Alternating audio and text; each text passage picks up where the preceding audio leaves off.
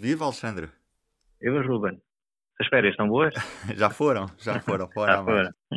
Finalmente temos candidatos a presidente, como se não os tivéssemos antes, mas agora de forma oficial. As convenções uhum. do Partido Democrata e Republicano já aconteceram. Vamos começar pela última, a do Partido Republicano, que aconteceu nesta semana.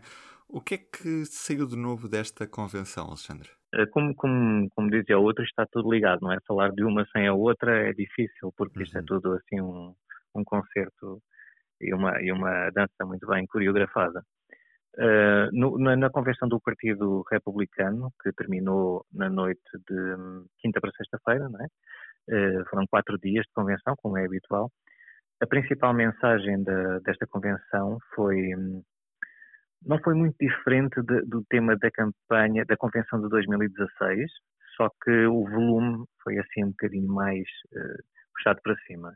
É, é, o tema da lei da ordem, eh, o Partido Republicano e o Presidente Trump particularmente aproveitam agora o, os recentes protestos, os, os, protestos dos últimos meses anti-racismo e contra a violência policial nos Estados Unidos, que em alguns casos, em algumas cidades, teve episódios de violência, eh, para voltar a retratar o país como, como, como fez em 2016, como um país eh, na completa desgraça, a ser tomado por, por extremistas e anarquistas e que hum, só ele, só a, neste caso a reeleição dele, em 2016 a eleição, poderia devolver a grandeza dos Estados Unidos, como ele, como ele diz. O tema basicamente foi o mesmo, obviamente que o contexto é completamente diferente, e o mais importante é que se há quatro anos ele era o candidato o, pela primeira vez, uh, agora ele é o presidente há quatro anos, portanto não o, isto muda completamente o cenário, porque, ora bem, aqui está apenas a falar para os seus apoiantes mais fervorosos, um, porque não, não explica este discurso, não explica o que é que ele andou a fazer então nos últimos quatro anos, não é? Uh, já não tem esta, este, este, passado para, para poder projetar um futuro melhor. Uh, o, que, o que aconteceu foi claramente quem não, quem, não, quem não esteve cá no planeta Terra nos últimos cinco anos e assistiu esta convenção do Partido Republicano viu um, um, país e um mundo completamente diferentes, é? E, mas, mas isto também é, é, perigoso para o Partido Democrata, pensar que só porque uh, o Partido Republicano e o próprio Donald Trump inventam uh, informações, não há outra maneira de dizer, uh, a, a, forma como ele se apresentou como a pessoa que mais combate contra a pandemia da Covid-19, um, a forma como muitos dos seus familiares e, e dos principais aliados insistiram em dizer o que também é sintomático, não é? Porque insistiram em dizer que ele não é racista, em desmentir que ele é racista, o que é bastante curioso para um, um presidente dos Estados Unidos gastar tanto tempo numa convenção a afirmar que ele não é racista, não é? Um, mas quem não, não esteve cá nos quatro, últimos quatro ou cinco anos não é bem a audiência do, do, Donald Trump. A audiência dele são os, os, apoiantes mais fervorosos que votariam nele e vão votar nele, seja qual for, seja qual for a situação e aconteça o que acontecer. É, mas há quatro anos podia dizer aquilo que queria para o país e que queria tornar a América grande outra vez. Ele agora tem um historial de quatro anos à frente da Casa Branca. Exatamente, mas há quatro anos, como era uma novidade, como como uh, aquele discurso uh, inflamado e aquelas declarações que ele ia fazendo atraíam algumas pessoas que não que não se reviam completamente na, na, na, visão dele do mundo, não é? Muitas vezes aquilo que se chama o eleitor não só o descontente, mas às vezes as pessoas votam por, porque, olha, estão fartas de tudo e vou votar neste para ver o que é que dá. Neste caso, quatro anos depois as pessoas já sabem bem o que é que dá. E as pessoas que gostam daquilo que dá vão votar nele e vão votar sempre nele.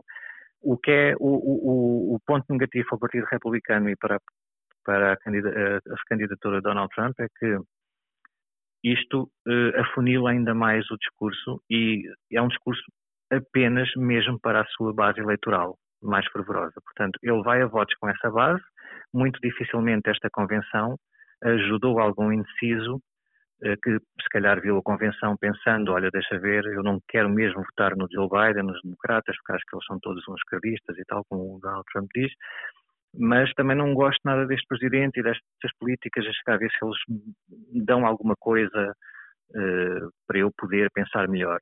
E de facto isto foi quase que um afunilamento ainda mais pronunciado da mensagem para a sua base de apoio. Portanto, é quase certo que o Donald Trump vai a votos com a sua base de apoio e é claro que hum, o que ele precisa é que essa base de apoio seja ativada nas eleições e que vá, de facto, votar nos sítios certos, nos sítios que lhe possa dar a vantagem no colégio eleitoral e ser reeleito.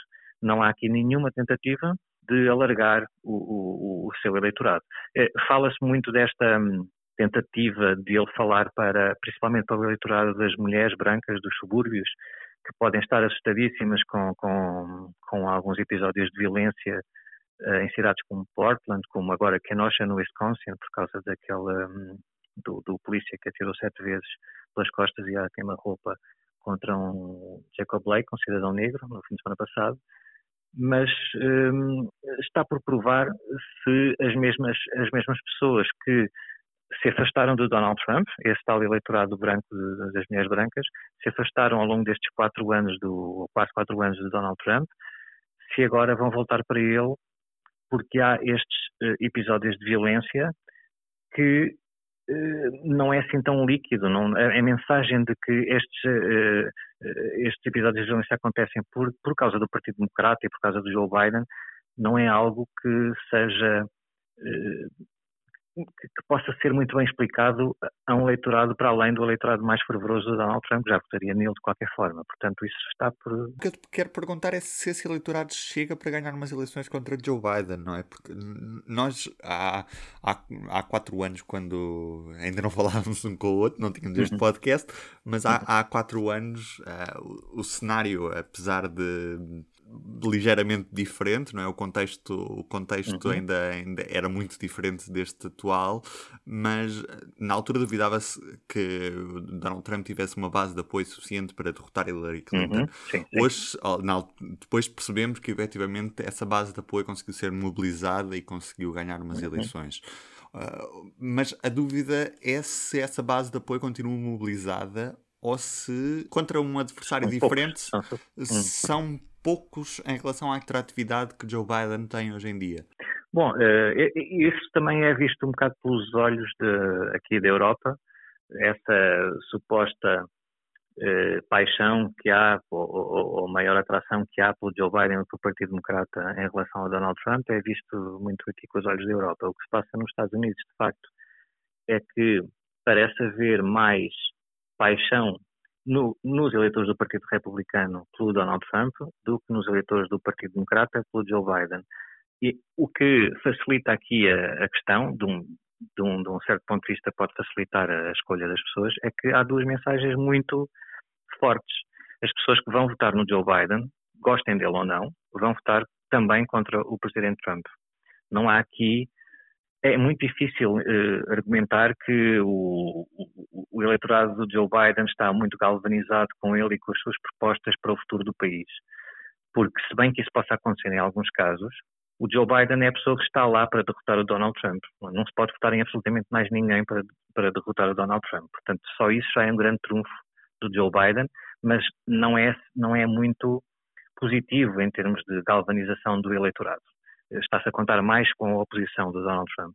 No lado do Donald Trump, de facto, os eleitores dele gostam muito dele, mas ele, por causa das características que ele tem e por insistir e resistir a qualquer tentativa de alargar mais o seu eleitorado, quando vai a votos também já vai com uma base que não é assim muito alargada. Ora, como nos últimos quatro anos, o que muitas pessoas que se calhar estavam um pouco distantes desta realidade das eleições americanas têm vindo a descobrir, o, o, o, método de eleição é que decide isto tudo, não é? Pelo colégio eleitoral. Se fosse uma eleição direta, eh, quase de certeza que o Joe Biden ganhava, o Partido Democrata, porque à partida, se conseguisse galvanizar um número suficiente, tem mais eleitores eh, inscritos do que o, o, Partido Republicano e com um candidato mais moderado, mais centrista como o Joe Biden e um candidato mais radical do outro lado, também poderia uh, incentivar mais independentes a votar no candidato do Partido Democrata. Mas não é isso que acontece e, portanto, tal como aconteceu em 2016, o Donald Trump não precisa ter mais votos no total nacional, precisa sim de ganhar em distritos e em estados importantes para esta eleição, e isso é perfeitamente possível. As pessoas não, não, não podem estar à espera de uma vitória e favas contadas do Partido Democrático e do Joe Biden, porque uh, temos de voltar a lembrar que o Joe Biden pode ganhar com uh, eh, 99% dos votos na Califórnia e tem os mesmos delegados que se ganhasse com 51%. Uh, eh, a questão aqui é quantos estados daqueles mais disputados e, e, mais pequenos do que a Califórnia, porque também tudo é mais pequeno que a Califórnia, o Donald Trump vai conseguir manter em relação às eleições de 2016 para ser reeleito. Não, não, não, na noite eleitoral não vamos estar a olhar para o número de votos no, no país inteiro, porque isso não, não interessa muito. Interessa no sentido em que se Joe Biden tiver no total nacional mais 10 milhões de votos, obviamente que será uh, vencerá, não é? Porque isso dá-lhe uma margem tão grande para, para ser distribuído por, por, todos os Estados. Mas não é o que mais importa para a eleição de um presidente dos Estados Unidos. E para quem é que Joe Biden está hoje a falar? É um, um candidato que eh, quer conquistar o centro, está com um discurso mais à esquerda, ah, na visão esquerda e direita europeia, não é? Porque nós sabemos que sim, a realidade nos Estados Unidos é muito diferente. Claro. Uh, nos últimos anos tem mudado um, um pouco. Nós estávamos habituados a ter essa leitura, de olhar para o Partido Democrata e o Partido Republicano e com os olhos da Europa ver mais ou menos duas direitas, um centro-direita e uma direita mais, eh, mais encostada a, a uma visão mais conservadora uh, das sociedades. Mas nos últimos anos, de facto, uma ala mais à esquerda do Partido Democrata tem ganho bastante preponderância. Nós vimos isso nas eleições de 2018, até na primeira candidatura do Bernie Sanders em 2016, que eh, não tendo uh, assegurado a nomeação, foi a Hillary Clinton, como estamos recordados, mas ainda assim teve força suficiente para conseguir influenciar o programa político do Partido Democrata. Estes programas que são discutidos e aprovados nas convenções, uh, como as desta semana e da semana passada, uh, teve ali uma inclinação, digamos assim, mais à esquerda por, por força do, do poder conquistado pelo Bernie Sanders e pela ala dele no Partido Democrata em 2016. Portanto, nos últimos, depois isso veio-se a confirmar em 2018, em que, apesar de uh, a vitória do Partido Democrata na, na, nas eleições para a Câmara dos Representantes em 2018 ter sido conquistada muito graças a candidatos moderados, que uh, em estados que tanto podem votar democratas como republicanos deram essa maioria ao, ao, ao Partido Democrata na Câmara dos Representantes, mas estamos todos, eh, sabemos todos que as grandes estrelas são Alexandre Ocasio-Cortez e outras congressistas que uh, têm aparecido mais nos média que são usadas pelo Partido Republicano como o exemplo dessa guinada para a extrema esquerda do Partido Democrata que está longe de, de, se verificar e de ser consolidada, mas é essa a mensagem do Partido Republicano. O que vimos nesta convenção foi isso, foi dizer que eh, por outras palavras, bom, está bem, o Joe Biden há 50 anos que é um moderado e tal, mas nos últimos anos ele, ele agora está nas mãos deste setor mais radical e da esquerda e do Bernie Sanders e da Ocasio-Cortez. E está? Isso não é, não, não está, quer dizer, não há absolutamente nenhum indício, é, é, é precisamente o contrário, basta ver a reação uh, tanto do Bernie Sanders como de Ocasio-Cortez, como da ala mais uh, à esquerda do Partido Democrata em relação à nomeação do, do Joe Biden, não é? Uh, foi escrito e foi dito tudo que era, era a morte do partido e que assim não, não iam ganhar. Portanto, há ali uma, há ali uma tensão interna do Partido Democrata óbvia eh, que põe de um lado eh, o Joe Biden e do outro o Bernie Sanders e o Ocasio Cortez, até Kamala Harris, estamos lembrados que, na, que é a candidata a vice-presidente, escolhida pelo Joe Biden, que num dos eh, numa das, eh, num dos debates de campanha nas primárias do Partido Democrata, teve ali um, um, encontro com o Joe Biden num debate que não se chamou diretamente racista, mas disse que ele apoiou, eh, esteve ao lado de senadores republicanos eh, racistas na década de 70, e, e é Kamala Harris, portanto, não é, está longe de fazer parte deste grupo do Bernie Sanders e da Ocasio-Cortez. Portanto, a divisão no partido é grande em termos ideológicos, a ala mais à esquerda está ainda longe de conquistar e de ganhar o poder no Partido Democrata, mas é muito visível. Eh, é muito fácil, digamos assim, do ponto de vista político partidário, é muito fácil fazer o argumento e, de apresentar isso como uma realidade a eleitores que já estão abertos a isso, que, que, que para eles o que, o que domina as suas bolhas não é, é verem qualquer, uh, qualquer um, protesto como um, um, indício de que a América vai resvalar para o caos se o Partido Democrata, dominado por estas pessoas da extrema-esquerda, socialistas, uh, ganharem. Portanto, é um, é um discurso que, de facto, é, é bastante simples, não se pode dizer, como se calhar alguns comentadores dizem, que o Partido Democrata põe-se a jeito ao não condenar os protestos. Isso não é verdade. O Joe Biden e Kamala Harris nas últimas horas condenaram o, a violência de alguns protestos. Eh, é verdade que há, eh, principalmente ativistas do Black Lives Matter e muitos outros, que a, a, a, o, o, background deles é completamente diferente. Portanto, a forma como eles olham para as dinâmicas sociais e, sociais e culturais nos Estados Unidos já não se conforma muito com a ideia de um, avanços progressivos. Portanto, tem de haver rupturas uh, fortes e sérias e, claro que, por vezes, a frustração uh, das pessoas é libertada em, em, protestos que se tornam mais violentos e muitas vezes também pessoas que se calhar não fazem parte desses movimentos e que vêm de fora para criar confusão. Há tudo um pouco.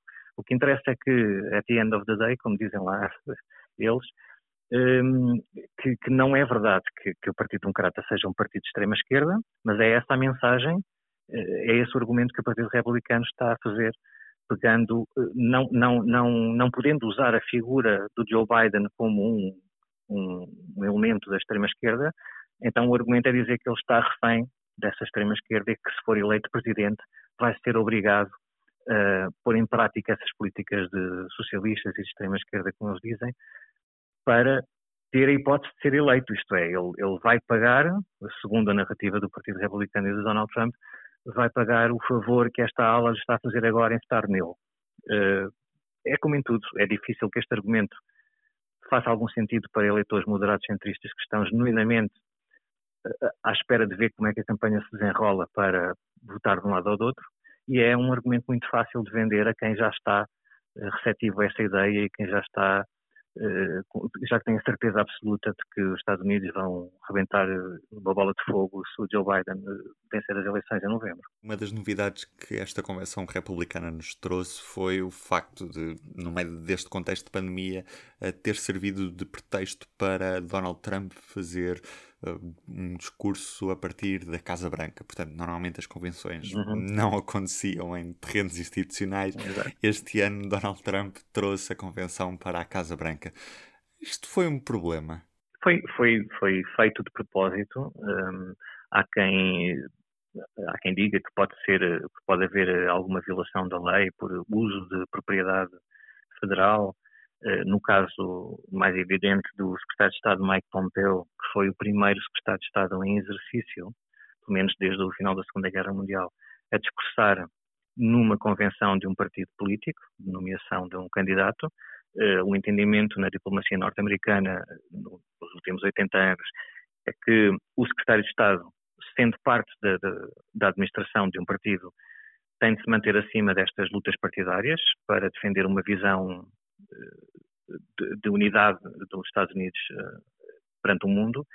O Mike Pompeo furou isso, que, um, por um lado, há uma lei, a Lei Hatch, dos anos 30 ainda, que um, proíbe os funcionários do executivo norte-americano de, de, fazerem campanha e de estarem e de concorrerem a, a, eleições, por exemplo, também de proíbe de usar material de propriedade do governo para essas campanhas, no país ou no estrangeiro, mas em cima disso há, há um regulamento interno do Departamento de Justiça, do Departamento de Estado, desculpa, que também aconselha uh, os, os, seus funcionários e também os secretários de Estado a não se meterem nessas lutas partidárias e, e, e, num, e num relatório bastante recente, num memorando bastante recente, enviado lá no Departamento de Justiça pelo advogado eh, principal eh, recomenda-se até que os funcionários, incluindo o secretário de Estado Mike Pompeo, não surja em campanhas partidárias, mesmo na qualidade de cidadão. Que foi isso que o Mike Pompeo disse. Não cometi, não, não, não, não cometi nenhum crime, nem disse nada de mal, porque fui apoiar o presidente Trump na convenção como cidadão americano e não como secretário de Estado. Ora, nós já sabemos que isso, cada um tem a sua opinião, depois é preciso os tribunais decidirem. O Partido Democrata na Câmara dos Representantes abriu uma investigação para, para tentar determinar se foram cometidos crimes ou não. Se, se, a única, se, a único, se a única orientação é, são as recomendações do Departamento de Estado, é mais difícil porque são recomendações. Uh, a lei, se é a lei ETS ou outra lei que estava em causa, não, não sabemos, temos de esperar algum tempo. O que é verdade é que, ao contrário do que tem acontecido até agora, esta convenção do Partido Republicano um, confirmou uh, uma espécie de fusão entre o Partido Republicano e o, o Presidente Trump e o, e, o, e o, cargo de Presidente e a Casa Branca. Vimos isso, vimos isso pela coreografia da própria Convenção, principalmente no discurso do Donald Trump, no último dia da Convenção, em que surge com bandeiras dos Estados Unidos e cartazes ou, ou eh, ecrãs com, com o seu nome e o, e o, candidato Mike Pence, portanto, em, em, em nome de, na qualidade de candidatos à, à, à reeleição. Uh, o uso da Casa Branca também, os discursos foram feitos nos jardins da Casa Branca, mas isso aconteceu ao longo de, dos quatro dias da Convenção Republicana, está a levantar muitas questões, não sabemos se vai ter consequências legais ou não. O que sabemos é que é inédito, nunca se tinha visto uh, uma, uma apropriação tão evidente do, de recursos federais, de propriedade federal, da imagem do, do Presidente dos Estados Unidos numa convenção partidária para a eleição, porque não nos devemos esquecer, apesar de estar ali o Presidente dos Estados Unidos, ele está na qualidade de candidato do Partido Republicano a, um, a uma eleição a Presidente, neste caso à sua reeleição, mas é um candidato à eleição. Uh, não sabemos se vai ter consequências legais ou não, mas uh, o, o, facto, se dissessem há uns anos que isto ia acontecer, ninguém acreditaria. E mostra também que há uma rendição total do Partido Republicano a, esta, a, esta, a este argumento do Presidente Trump de misturar tudo, não é? Não, não há, não há, ao contrário, mais uma vez, de outras convenções, não, não houve nenhuma sombra de discurso de alguém que possa ter criticado o Donald Trump antes. Portanto, a maior parte dos, dos intervenientes foram ou família ou aliados antigos do Presidente Trump. Um, no, portanto, há, há, também aqui não é só a vontade do Presidente Trump, uh, mas também há que reconhecer que há uma desistência ou que há, ou, seja positiva, no, vontade, no sentido de terem vontade que isso aconteça, ou por receio, ou por uh, outra coisa qualquer, a verdade é que o Partido Republicano também deixou que isso acontecesse, portanto há, uma, há hoje em dia uma fusão quase total entre o Presidente Trump e o Partido Republicano, que hum, era impensável há alguns anos nos Estados Unidos. E veremos que, que, futuro terá essa fusão daqui a cerca de dois meses, quando os americanos forem votar. Obrigado, Alexandre. Exatamente, vamos ver. Pronto, um grande abraço então e até lá. Até lá. Ou se calhar antes, não sabemos. O público fica no ouvido.